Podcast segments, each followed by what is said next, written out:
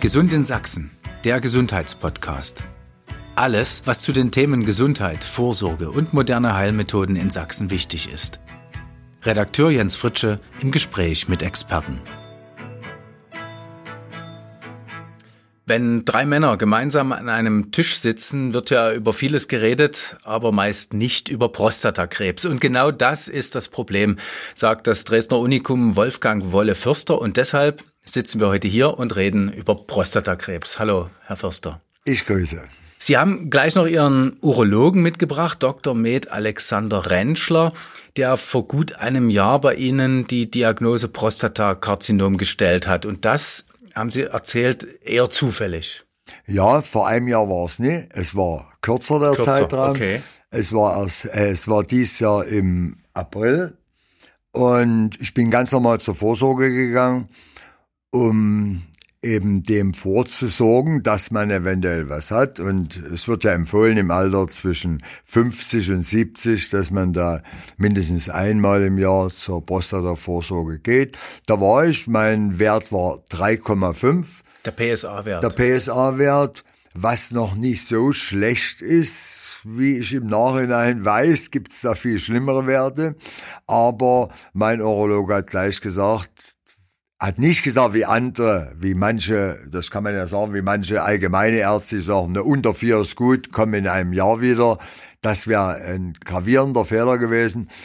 Die Urologen sagen eben, wenn der Wert höher ist wie eins oder überhaupt äh, verschiedene Anzeichen sind, dass man weiter untersuchen muss, dann wird das eben gemacht.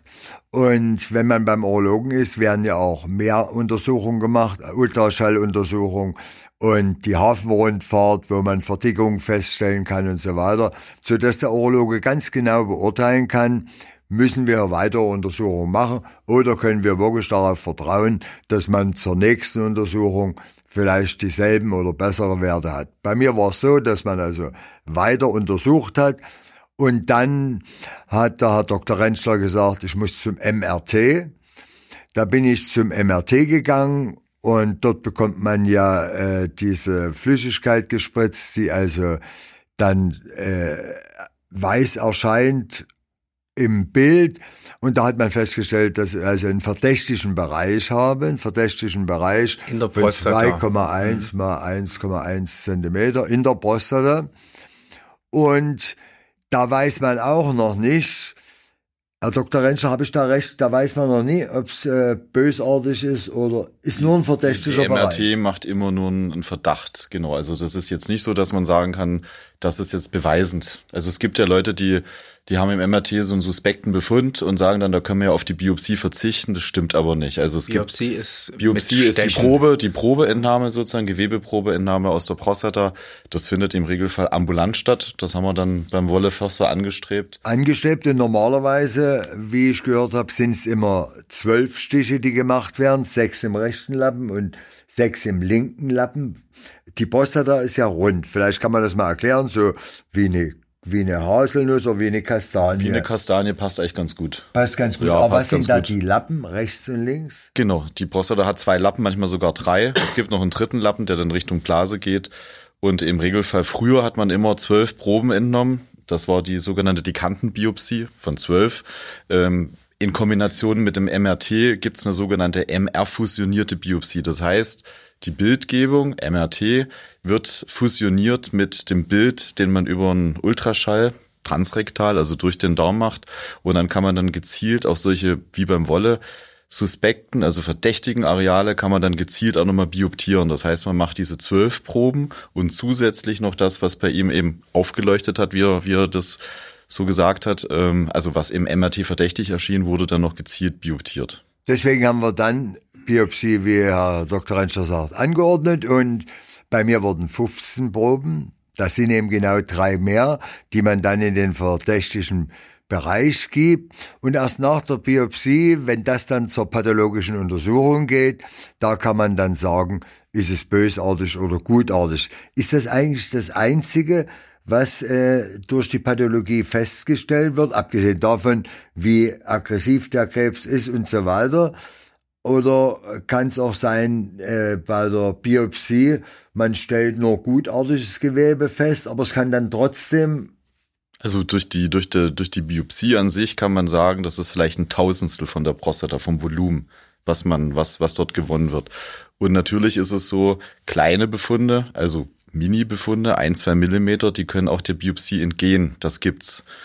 Aber Sie wissen doch, Sie wissen doch, wo Sie reinstechen müssen eigentlich, wenn, wenn, wenn Herr Förster sagt, da gab es einen Bereich. Ja, deswegen gibt's ja diese Dekantenbiopsie, die ist sozusagen zufällig. Also man so, sieht zwar, wo man, also man macht zwei, man macht zwei Proben aus dem unteren, aus dem mittleren und aus dem oberen Bereich und das jeweils links und rechts.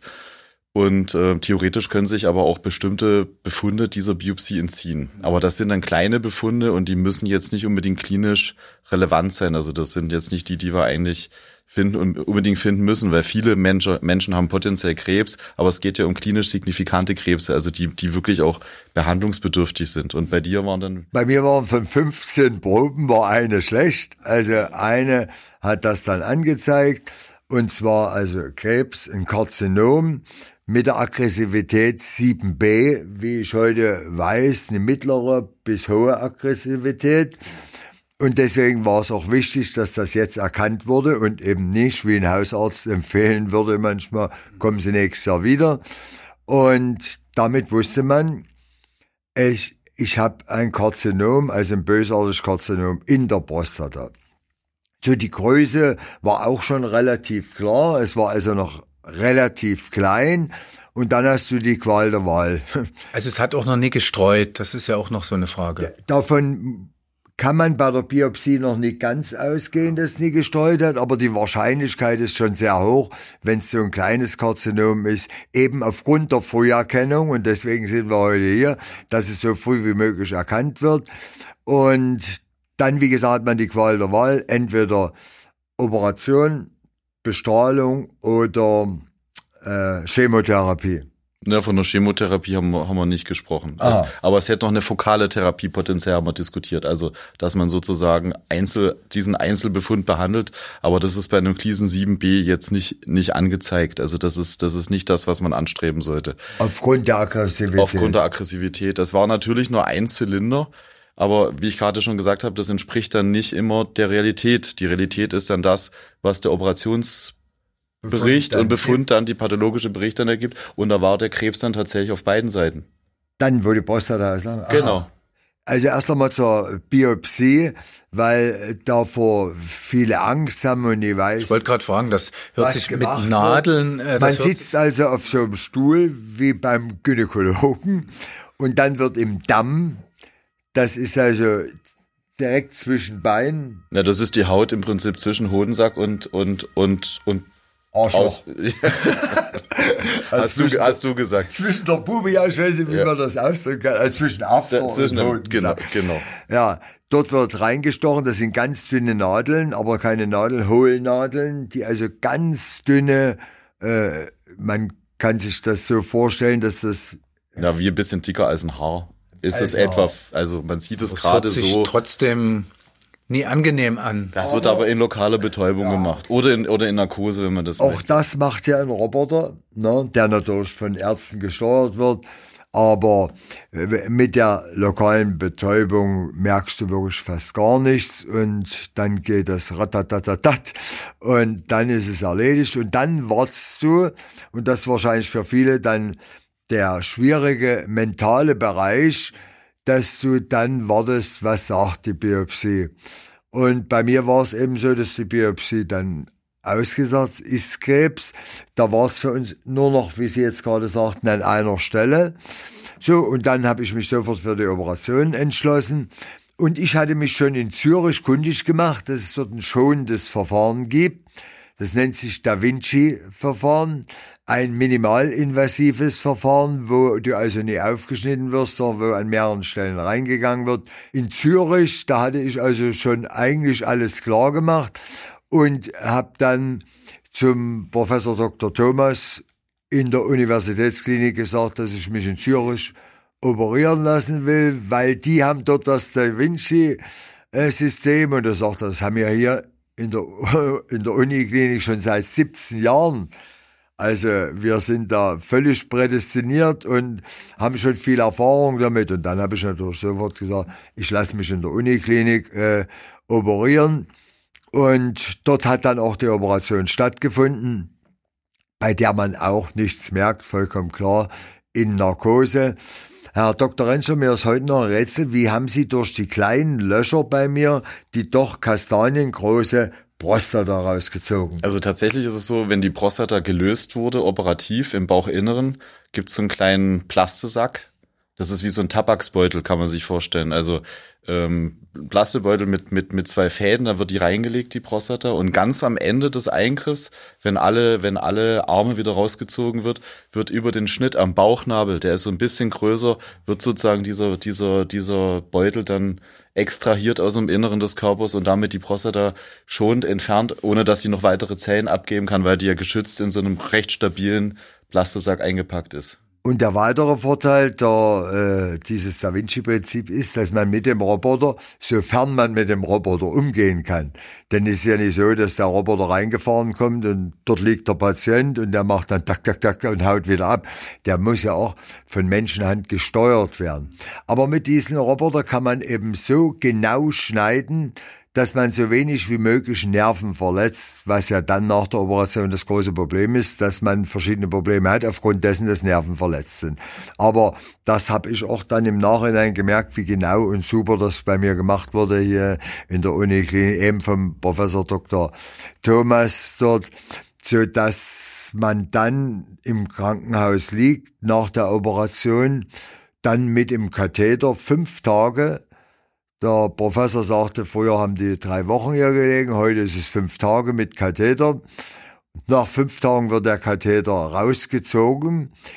Die Prostata ist dann raus und der Harnleiter ist dann direkt mit der Blase vernäht. Ich muss dich korrigieren. Ja, das ist die Harnröhre. Äh, was habe ich erzählt? Die Harn, der Harnleiter. Das ist sozusagen, Harnleiter ist zwischen Niere und, und Blase und danach kommt die Harnröhre. Ah, der Harnleiter ist nicht der, der vorne rauskommt. Das genau, das ist die Harnröhre. Genau. Also die Harnröhre wird an die Blase äh, getackert, was mir auch ein Rätsel ist, weil ich mir vorstelle, wenn ich jetzt an so einen kleinen Fußball einen Schlauch dran nähen müsste, wie man das macht und wie dicht, das dicht, dicht wird. ist, dicht ne? wird. Nach fünf Tagen wurde dann geprüft, ob ich dicht bin. Da wird man dann mit einer neblichen Flüssigkeit aufgepumpt. Das ist ein Kontrastmittel, was sozusagen über den Katheter in die Blase eingebracht wird. Und da wird geguckt, ob die Harnblase, die sozusagen wieder auf das gleiche Lumen, also auf die gleiche Lichtung gebracht wurde wie die Harnröhre und zusammengenäht wurde, ob das gut zusammengewachsen ist. Das Ah. ist sozusagen der, der Trick an der Sache. Da warst du einmal unterm Röntgentisch und dann wird geguckt, ist es gut verheilt und dann kann man einen Katheter rausziehen. was im Regelfall bei 90 Prozent Also Herr Förster ist dicht. Katheter, genau. Katheter rausziehen, man ist dicht und kann im Prinzip nach fünf Tagen schon nach Hause gehen. Also das ist die ganze Prozedur. Und ach so, dann wird die äh, Prostata eingeschickt und äh, danach kommt nochmal ein pathologischer Bericht und den kenne ich jetzt nicht so genau. Mir wurde nur gesagt, dass ich Glück hatte. Und deswegen sitzen wir heute hier, dass ich Glück hatte, dass das Karzinom noch so klein war.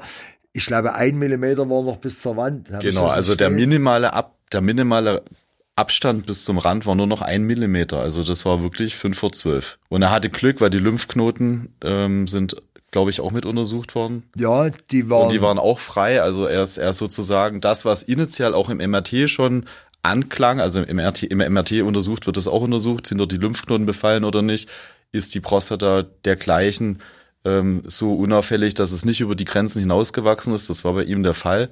Und das hat sich dann auch im Operationsbericht bestätigt. Also eigentlich kann man zum jetzigen Zeitpunkt kann man, kann man eigentlich davon ausgehen, dass das Wolle Förster geheilt ist. Also die weitere Nachsorge wird es bringen.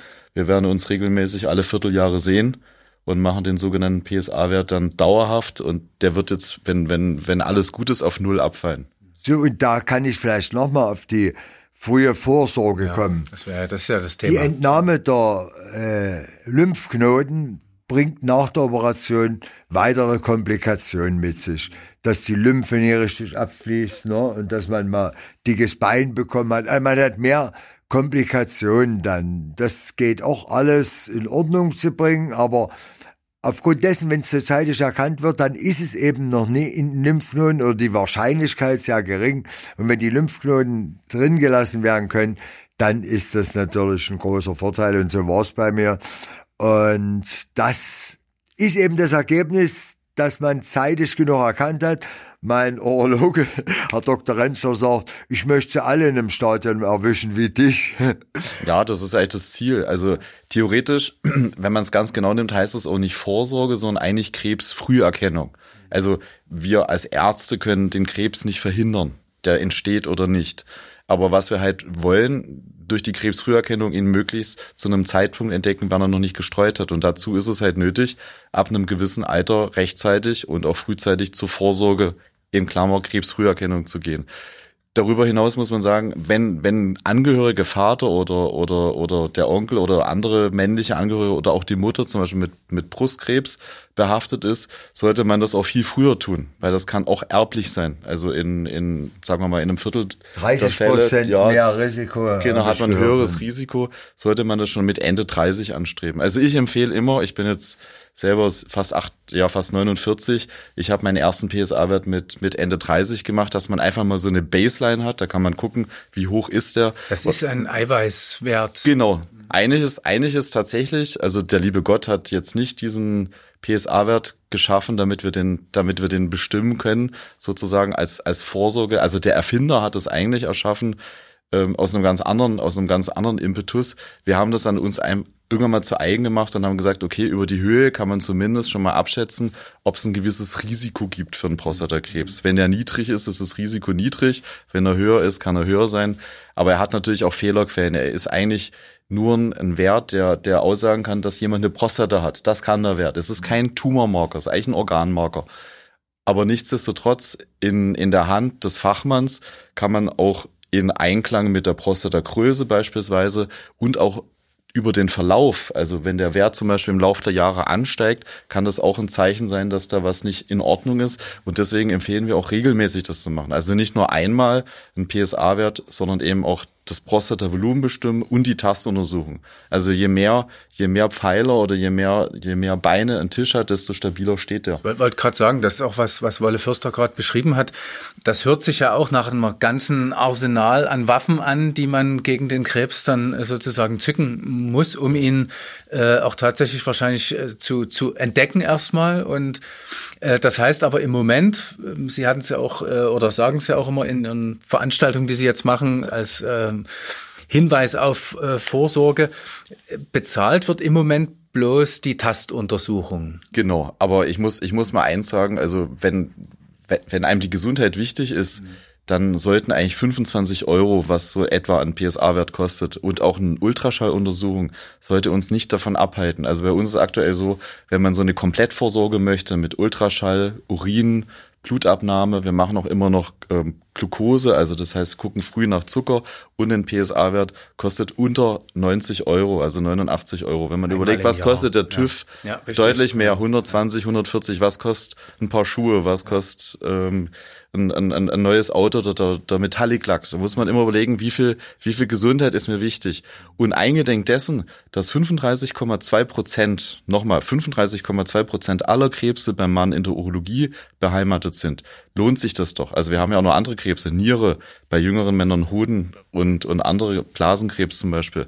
Deswegen plädiere ich immer, also ich empfehle es auch immer meinen Freunden, geht zur Krebsfrüherkennung. Jungs, Warum haben Männer so einen Schiss? Ich weiß es nicht, warum die, also ich meine, wir sind ja viele, viele, also die meisten Urologen, oder ich würde das mal einfach eine Lanze brechen, sind nette, nette, nette ähm, Jungs und Mädels. Und ja, das ist ja. eigentlich gar nicht so schlimm, eigentlich. Es passiert ja nichts. Also alle haben Angst. Vor was haben die Angst? Ja. Vom Ultraschall? Wir haben ja gelesen, prozentual, warum die Leute so mit der Vorsorge so unachtsam umgehen. 20 bis 25 Prozent haben Angst vor der Diagnose. Das ist ja nur vollkommener Quatsch. Die sagen, was ich nie weiß, macht mich nie heiß. Das gilt vielleicht für die Freundin, ob die fremd geht oder nicht, aber nie für, für eine eventuelle Krebserkrankung, die man hat. Ein anderer Teil sind ungefähr 30 Prozent, die sagen, die haben keine Zeit. Ja, das ist immer so keine Zeit und deswegen wollen wir den Leuten bewusst machen. Nehmt euch die Zeit, weil sonst bleibt euch wenig Zeit. Und wenn man daran denkt, 70.000 Prostata-Erkrankungen im Jahr, die wir haben, wovon äh, 15.000. 15.000. Also später natürlich, aber wir haben 15.000 Tote und über 68.000 Neuerkrankungen im Jahr. Das ist So, ordentlich. Dann, und dann waren es 20 Prozent ungefähr, die sagen beim Arzt, nee, wenn ich bezahlen muss, dann mache ich es nicht. Ist genauso ein Quatsch. Also äh, äh, viele Biertrinker dabei, da sind fünf, sechs Flaschen Bier mal dann. Diese sparen wenigstens, um PSA-Wert zu ermitteln, damit man äh, wenigstens einen Anhaltspunkt hat, dass man nicht schwer erkrankt ist. Und, und dann sind viele, ich musste ja lachen. Ich habe ja bei dem Stück mit Herz und Promille zum Schluss auf der Bühne, da war mein Abgang, dass ich sage, tschüss, ich habe noch einen Termin. Und ich habe daraus gemacht, tschüss, ich habe noch einen schönen Arzttermin, ich gehe jetzt zur Prostata-Vorsorge. Da haben natürlich alle gelacht, weil sie wussten, beim Schwulen ist die Prostata-Untersuchung eigentlich eine Auszeichnung. Und dann wird's plötzlich so ernst mit der Sache. Aber Herr Dr. Rentschers muss Sie mal fragen, wenn eben das ganz unangenehm ist, da sagt, nee, ich will nie hier die Hafenrundfahrt. Kann er auch weglassen. Ja, da kann natürlich, da kann er, wir können doch dealen. Wir sind doch alles, wir sind doch alles erwachsene Menschen. Lasst uns doch sprechen. Ja. Und, und bei mir ist es so, ich sage immer, ich habe den dünnsten Finger von ganz Sachsen. Aber ich sag mal, Das ist wenn ein man das, Podcast, da kann man es leider nicht sehen. Genau. Wenn man, wenn man das mit, wenn man das, wenn man das mit, mit Technik und Taktik macht, das tut nicht weh. Versprochen. Ja, Versprochen. Und wenn jemand sagt, das, das geht gar nicht, dann schreibe ich das in die Akte rein. Patient möchte das nicht oder kann das nicht, dann geht das ja auch klar. Aber und dann macht er die anderen Untersuchungen mit PSA-Wert und mit Ultraschall. Ich habe gelesen, 80 Prozent der Karzinome kann man eh nicht ertasten. Genau. Stimmt also das? die, Ja. genau, es gibt und deswegen muss man auch immer, muss ich auch nochmal eine Vorsicht aussprechen. Also sich jetzt einfach nur auf den Altmarkt stellen und PSA-Werte auszuteilen, das ist nicht, das ist nicht ganz fachlich richtig. Es gibt auch Krebse, die beispielsweise wenig von diesem PSA-Wert ins Blut gelangen lassen. Also sind meistens diese ganz aggressiven. Deswegen gehört diese Tastuntersuchung auch ein Stück weit mit dazu. Also man kann auch mit einem PSA von, normalerweise sollte der unter vier sein, so sagt zumindest immer das Labor. Äh, Man kann aber mit einem Wert von unter eins auch einen Krebs haben. Also deswegen liegt es ja in der ärztlichen Kunst, das Gesamtpaket zu betrachten. Also nicht nur, nicht nur ein Faktor, sondern viele Faktoren mit einfließen zu Und das lassen. kann eben nur ein Urologe. Ein äh, Hausarzt, der ist in vielen Sachen firm, hat da auch viel Erfahrung, aber mit dieser speziellen urologischen Untersuchung, die kann man eben nur beim Urologen machen.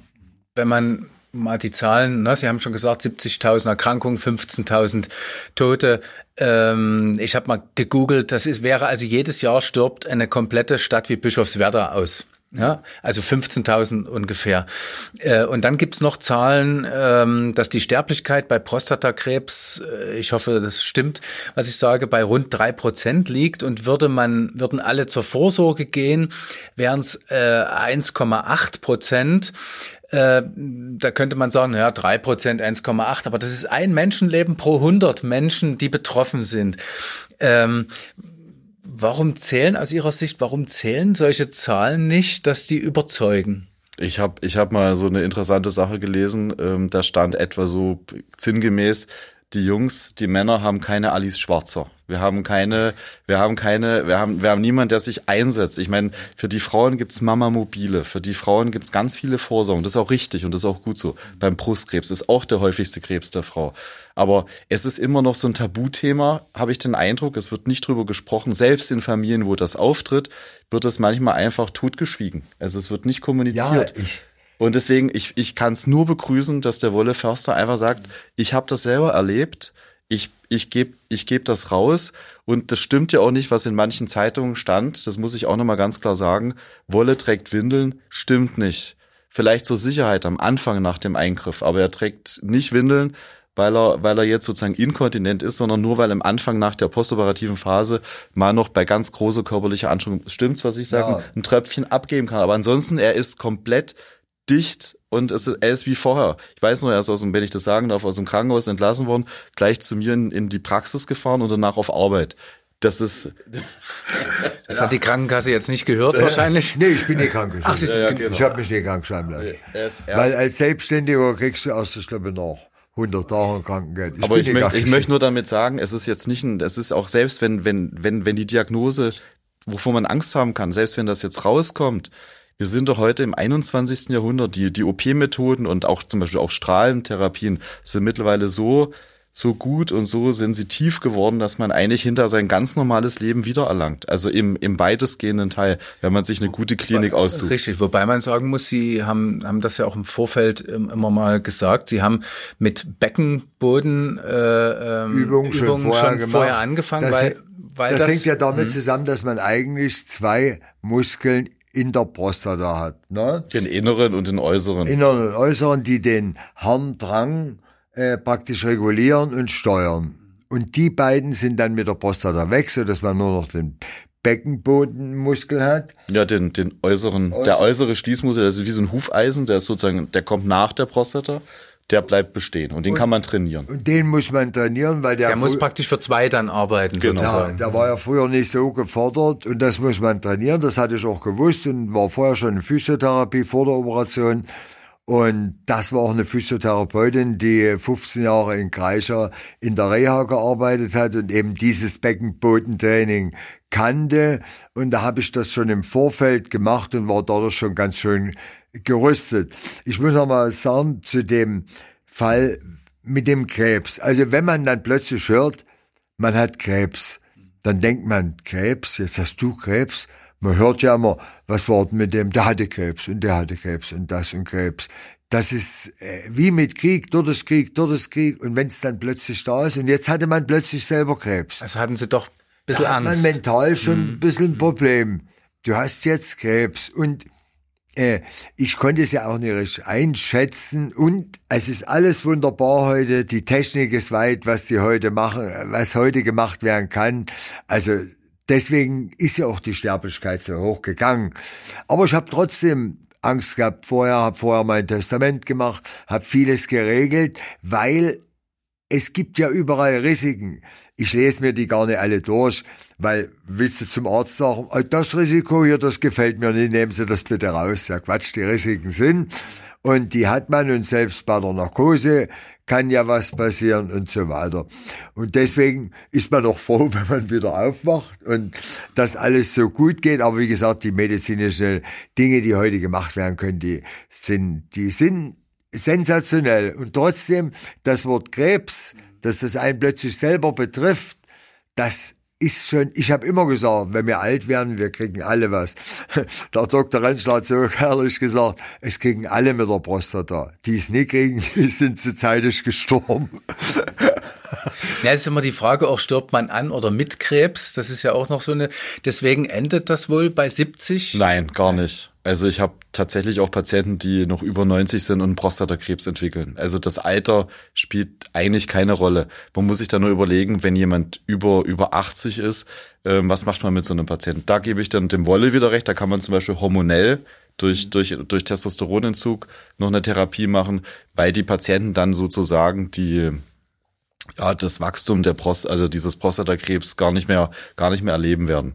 Das Aber ist ein sehr langwieriger nicht Krebs. immer. Das kommt immer drauf an, wie aggressiv dieser Das Tumor ist ist. dieser Wert, von dem Sie sprachen. Es gibt auch Tumoren, die hochaggressiv sind und die Patienten in kürzester Zeit umbringen. Also deswegen, wir müssen da immer vorsichtig sein, was, welche, welche Art, von welcher Art von Prostatakrebs reden wir. Da gibt's den Handtaschendieb, der langsam wächst und es gibt aber auch die hochaggressiven Formen. Und da muss man gucken, in welche, in welche Richtung geht das. Und deswegen auch im hohen Alter, also bei mir wird auch der, der Patient über 90 noch gescreent. äh, hab noch mal ein paar Zahlen gelesen, ähm, dass zum Beispiel die Sterblichkeit äh, laut zentralem äh, Krebsregister bei Lungenkrebs bei Männern bei 30 Prozent liegt, bei Darmkrebs um die 20 Prozent. Ähm, jetzt reden wir über drei Prozent. Wo, woran liegt dieser Unterschied? Ist, ist das ein besonders ähm, gut behandelbarer Krebsprostata? Das ist ein gut behandelbarer. Das zeigt ja schon die Zahlen. Also ich meine 68.000 Neuerkrankungen und nur in Klammer zeitverzögert 15.000 Tote. Das liegt daran, dass wir heute so wie Wolle äh, gut therapieren können und man kann nach jetzigen nach jetzigem Ermessen kann man sagen, er wird nicht am Prostatakrebs sterben höchstwahrscheinlich und er, man kann auch jetzt schon mutmaßen, dass er geheilt sein wird. Das wird sich zwar jetzt noch in den nächsten fünf Jahren zeigen, aber ich sag oft zu vielen Patienten dann nach einer gewissen Zeit, pass mal auf, fünf Jahre sind um, bis geheilt, wir sehen uns nur noch einmal im Jahr, der Krebs ist erledigt. Also in, für welchen Krebs kann man das denn sagen? Es ist ja oft wie so ein Schreckgespenst, dieser, dieser, dieser Tumor, wie, wie Wolle gesagt hat, jetzt habe ich Krebs. Es liegt ja auch in unserem Ermessen als Ärzte, dann Patienten zu beruhigen.